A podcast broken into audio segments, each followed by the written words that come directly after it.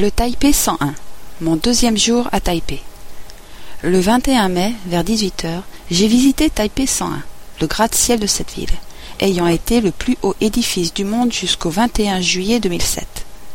Il mesure 508 mètres de hauteur et comporte 101 étages, d'où son nom.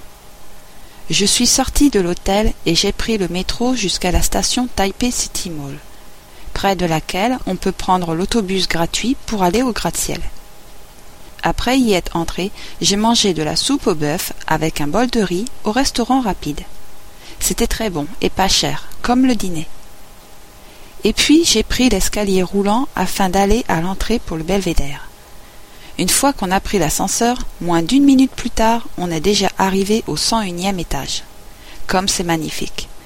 Je pense que cet ascenseur est beaucoup plus rapide que celui de la tour Montparnasse.